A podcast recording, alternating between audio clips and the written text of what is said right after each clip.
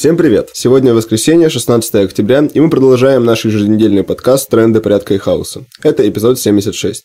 Итак, что мы увидели и о чем подумали на этой неделе? Последние полгода сложно не начать обзор с новостей войны. Похоже, что после успешного украинского контрнаступления и подрыва Крымского моста у этой самой войны начался новый этап. И он еще хуже прежнего. Теперь это фактически попытки вбомбить противников в каменный век. В первую очередь, конечно же, речь идет о массовых российских ударах по украинской гражданской инфраструктуре, особенно по электростанциям. Электричество – это кровь человеческой цивилизации 21 века. Попробуйте себе представить жизнь без электричества. Вот жители многих украинских городов очень хорошо это представляют теперь. Уничтожение обычных городских объектов просто, чтобы сделать жизнь простых украинцев хуже – смотрится особо цинично на фоне официальных заявлений Кремля о том, что он собирается этих самых украинцев спасти от нацизма. Но любая война – это бесконечная спираль эскалации, и украинская армия отвечает российской той же монетой. В пятницу вечером ракеты прилетели по электроподстанции Белгорода, и уже не в первый раз. Кстати, за день до этого в той же области обстреляли склад боеприпасов. Погибли три разгвардейца и сколько-то там тяжело ранено. Могли ли российские ура-патриоты 24 февраля представить себе, что уже в октябре на самой что ни на есть территории РФ от украинских ударов будут гибнуть цепные псы путинского режима? Вряд ли. Интересно, что никакой особой реакции от российских властей на все это просто нет. Разве что глава Следственного комитета Александр Бастрыкин поручил возбудить уголовное дело а, по факту обстрела ВСУ территории Белгородской области – это, конечно, смотрится очень кринжово. Алло, Бастрыкин, тут война идет. Каждый день где-то что-то обстреливают и кого-то убивают. Ну давай, возбуди уголовку по каждому убитому или раненому солдату российской армии. Может тогда следователи отвлекутся от политических репрессий внутри России. Но вообще такое ощущение, что у Бастрыкина возбудить уголовное дело, ну это просто рефлекторная реакция на любые внешние раздражители. Наверное, даже когда его самого будут судить за преступление против человечности – он и тогда поручит самому себе возбудить уголовное дело. Так вот, мост взрывают, приграничные области обстреливают, а что Кремль? А Кремль как-то не очень заостряет на этом публичное внимание. Почему в принципе понятно. Так называемая Российская Федерация очевидно проигрывает войну. Украинская армия с каждой неделей все сильнее, потому что ее снабжает примерно весь мир, и у нее высокая мотивация. Российская армия с каждой неделей слабее, потому что мотивация у нее никакой, а снабжает ее только Беларусь да Иран, да и те опасаются в этом открыто признаться. Очень символично, что Иран поставляет РФ боевые дроны «Камикадзе» под кодовым названием «Шахид-136». Уже в России их, конечно, переименовали в «Герань-2». Видимо, «Шахид» какие-то плохие ассоциации вызывает. Так что вот политический режим современной России напоминает такой вот дрон-шахид. И что такое дрон? Это беспилотный, неуправляемый летательный аппарат. Ну, а дрон Камикадзе, соответственно, это дрон, который может выполнить лишь одну задачу – что-нибудь взорвать. В процессе выполнения этой задачи сам дрон погибает так и путинский режим сейчас является беспилотным. Сомневаемся, что даже Путин нынче сильно контролирует происходящее. Система работает сама по себе, все дальше и дальше погружаясь в разрушение и хаос. Эта система состоит и всесильной и коррумпированной ФСБ, присосавшихся к государственной кормушке миллиардеров, циничных и тупых генералов, а кроме того, из безразличных граждан, которые не интересуются политикой. И эта система работает в своей логике, руководствуясь краткосрочными соображениями типа «лишь бы сейчас не посадили». Казалось бы, очевидно, что никакой победы в войне с Украиной ждать не приходится, и будет только хуже. Но система никто не управляет, а ее винтики не умеют проявлять инициативу, так что этот дрон Камикадзе направляется прямиком к цели, к собственному разрушению. Отчаянное хватание за соломинку под названием «частичная мобилизация» ну, тут, конечно, никак не поможет, а только ускорит этот процесс. Мобилизация бездомных и массовые облавы на молодых мужчин в Москве и Питере уже никак не повышают доверие к власти, а лишь усиливают те самые тренды хаоса. То же самое и с вербовкой на войну заключенных колоний. Кстати, интересно, что осужденных по политическим статьям не вербуют принципиально. Слишком умное пушечное мясо системе не нужно. Есть, однако, и плюсы в событиях вокруг пикирующего дрона Камикадзе. Взять хоть прекрасную историю электросварщика Ливанова из Челябинска. После того, как администрация отдала 15 рабочих на заклание в военкомат, Ливанов понял, что Цитата. «В моих глазах этот работодатель просто враг для меня». И он уволился, написав в заявлении «Гореть вам и вашему царю Путину в аду». Да, будут ли Путин и его подручные гореть в аду? И существует ли тот самый ад? Мы анархисты, люди нерелигиозные. Нам это неведомо. Но в последнее время все чаще говорят о новом Нюрнбергском трибунале, который неизбежно ждет тех, кто развязал агрессию против Украины. Сядь в поезд в Нюрнберг, последний поезд Нюрнберг. Кто вниз, а кто наверх, занимай места. Стрелял ли ты в экстазе, звучал ли ты в приказе, или чертил границы на землях и морях? Твои ли маршируют ноги, или ты просто платил налоги? Смотри, ведь это кровь и на твоих руках Так-то, конечно, очень даже поддерживаю суд над всеми этими упырями. Вопрос только, а судьи кто? На первом Нюрнберге 75 лет назад судили победители – СССР, США, Великобритания и тому подобное.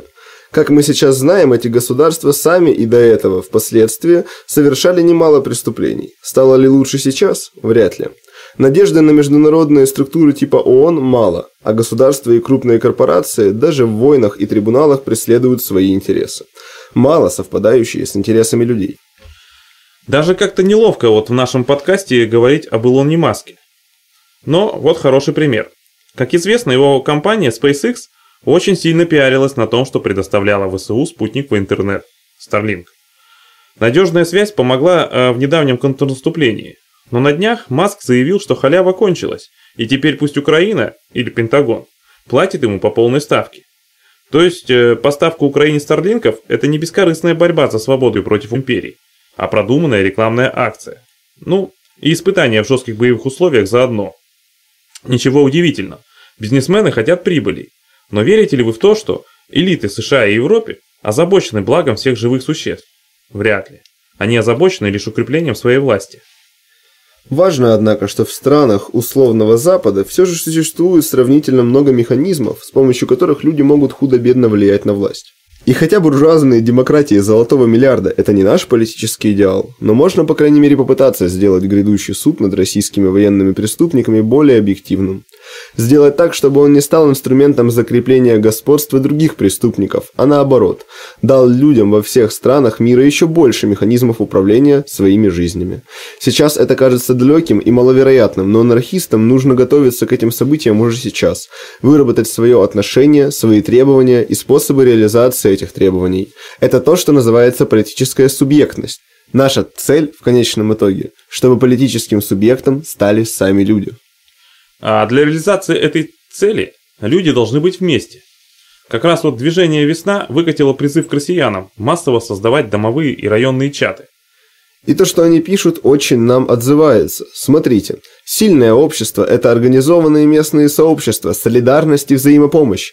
Это осознание и решение общих проблем, и чаты могут с этим помочь. Звучит очень по-анархистски. И в общем-то, так и есть. Это либертарный муниципализм. Или коммунализм Мурея Букчина в чистом виде. Просто само слово анархизм не произносится, но смысл тот же. Общайтесь, создавайте и поддерживайте социальные связи, не замыкайтесь только на чтении каналов и новостных сайтов, и даже на слушании подкастов типа нашего. Победить власть можно только вместе. Но не забывайте о безопасности. Для больших групповых чатов, где не все знают друг друга лично, действительно хорошо подходит Telegram потому что в нем можно скрыть свой телефонный номер за псевдонимом. Такие чаты – это аналог публичных собраний на площадях. Но если вы собираетесь обсуждать что-то чувствительное или нелегальное, в узком кругу, например, лучше воспользоваться сигнал. В сигнале, в отличие от телеграмма, есть нормальное оконченное шифрование, поэтому даже если владельцы серверов сигнала очень захотят, то чисто технически не смогут никому слить вашу переписку. Владельцы серверов телеграмма смогут легко. А учитывая их российские Корни надавить на них будет, скорее всего, очень просто. Известно, что Telegram передавал данные пользователей полиции в разных странах. Да, в сигнале нельзя скрыть телефонный номер, на который зарегистрирована ваша учетная запись. Но если вы доверяете своим собеседникам, то это и не нужно. К тому же в России все еще можно купить одноразовую симку на анонима, зарегистрировать на нее сигнал и выбросить. Другой вариант – попросить товарища из другой стороны зарегистрировать вам учетную запись на заграничный номер. В общем, будьте внимательны. Сотрудники,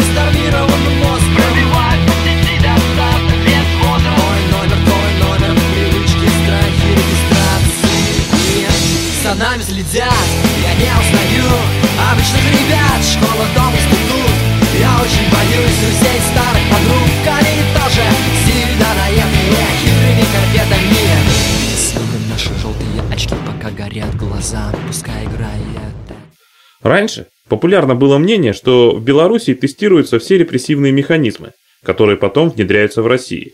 Что ж, прямо на днях в Беларуси объявили то ли режим контртеррористической операции, то ли режим повышенной террористической опасности. Чиновники путаются сами в определениях, но ясно одно – это фактически военное положение.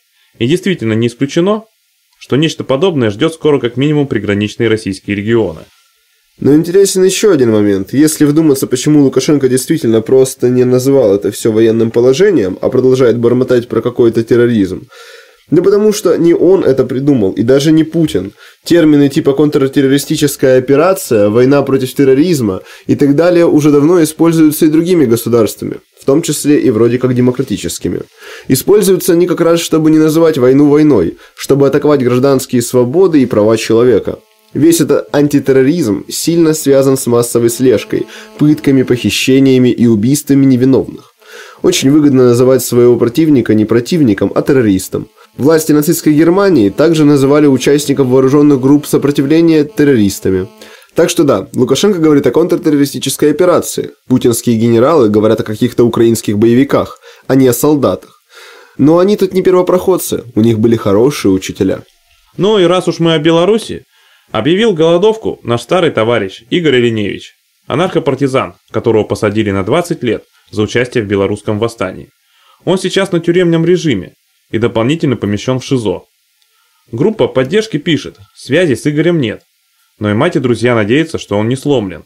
Для Игоря борьба – это норма и необходимость. Скорее следовало бы волноваться, если бы он не пытался бороться хоть как-то. В России же всплывает все больше подробностей о задержании анархистов и антифашистов в Тюмени. Как всегда, безымянные силовики в масках, пытки электричеством, издевательства, безучастные врачи и адвокаты по назначению. Все шестеро ребят сейчас по-прежнему в СИЗО и обвиняют их, конечно, в участии в так называемой террористической организации. Закончить хочется фразой все той же группы поддержки Игоря Леневича. Она применима политзекам в обеих странах. Чем можно помочь? Свергнуть режим. Ну вот и все на сегодня. Напоминаем, что в трендах порядка и хаоса участники автономного действия дают анархистские оценки текущим событиям. Слушайте нас на YouTube, SoundCloud и других платформах. Заходите на наш сайт autonom.org. Подписывайтесь на email рассылку. Ooh,